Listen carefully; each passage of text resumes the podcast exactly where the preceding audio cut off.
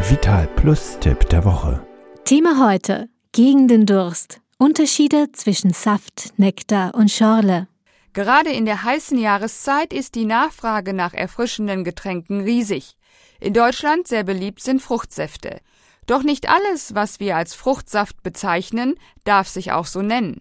Als Fruchtsaft darf man äh, ein Getränk wirklich nur dann bezeichnen, wenn der Fruchtgehalt 100 Prozent beträgt. Das gilt für Orangensaft, Apfelsaft oder auch Kirschsaft gleichermaßen. Als Durstlöscher sind die Fruchtsäfte eigentlich weniger geeignet, weil sie einen sehr hohen Gehalt an äh, fruchteigenem Zucker haben. Beispielsweise der Apfelsaft hat einen Kaloriengehalt von 450 bis 500 Kilokalorien pro Liter. Eine Besonderheit beim naturtrüben Apfelsaft ist, dass er nicht gefiltert ist. Das heißt, er enthält Schwebstoffe und in diesen Schwebstoffen sind sogenannte Polyphenole, die wirken entzündungshemmend und krebsvorbeugend und das ist definitiv gesünder.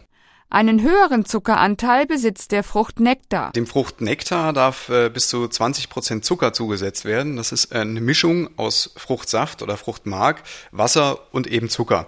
Der Fruchtanteil beträgt da zwischen 25 und 50 Prozent.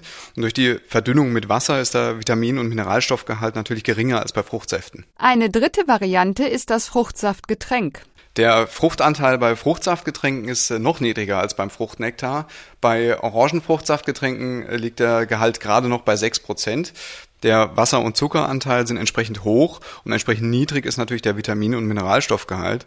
Und häufig werden auch Aromastoffe zugefügt, damit es überhaupt noch nach was schmeckt. Wenn man ein Ranking von alkoholfreien Getränken machen würde, kommt nach den Fruchtsaftgetränken eigentlich nur noch Limonade und die hat dann gar keinen oder nur noch einen sehr geringen Fruchtgehalt und äh, eignet sich wegen des hohen Zuckergehalts auch nur noch ganz, ganz schlecht als wirklicher Durstlöscher. Eine wahre Alternative sind da Fruchtsaftschorlen. Eine Fruchtsaftschorle ist äh, eine Mischung aus Fruchtsaft und Mineralwasser mit einem vergleichbar hohen Fruchtanteil.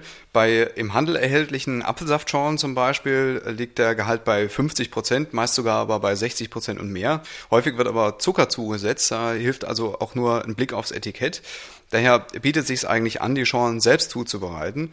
Einfach Wasser und Fruchtsaft mischen und das kann man je nach Geschmack mit mehr oder weniger Saft bzw. Mineralwasser. Und Fruchtsaftschorlen ohne Zuckerzusatz haben weniger Kalorien als Fruchtsäfte, sind weniger süß und sind so die idealen Durstlöscher.